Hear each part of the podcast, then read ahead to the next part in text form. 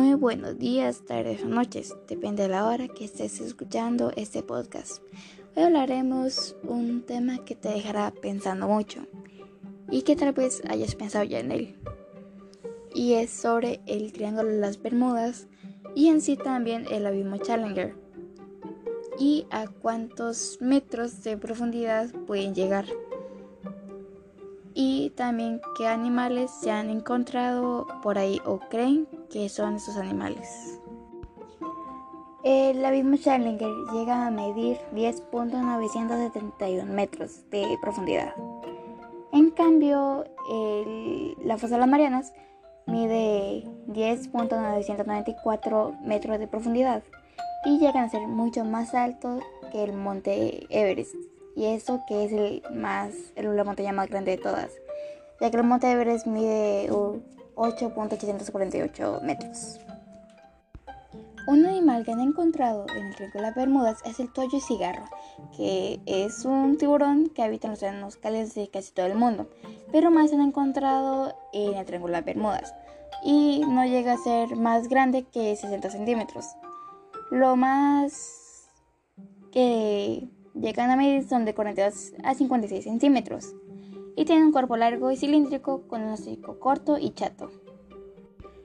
Es, ataca a submarinos y se ha comido delfines, ballenas y animales super más grandes que él.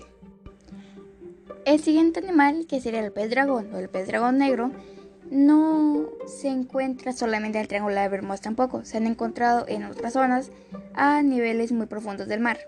Este pez eh, atrae con su tipo de aguijón, por así decirlo.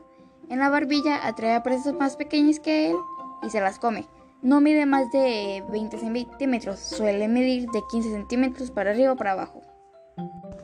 Se han dicho que también han encontrado animales más grandes, más grandes que un tiburón, para decirse como un megalodón, pues una vez encontraron una ballena partida a la mitad. Bueno, era una ballena azul, partida a la mitad en la orilla de una playa que ahorita no me acuerdo el nombre. Y pues los megalodones comen ballenas azules. Y también otro animal que se puede encontrar ahí es el tiburón duende.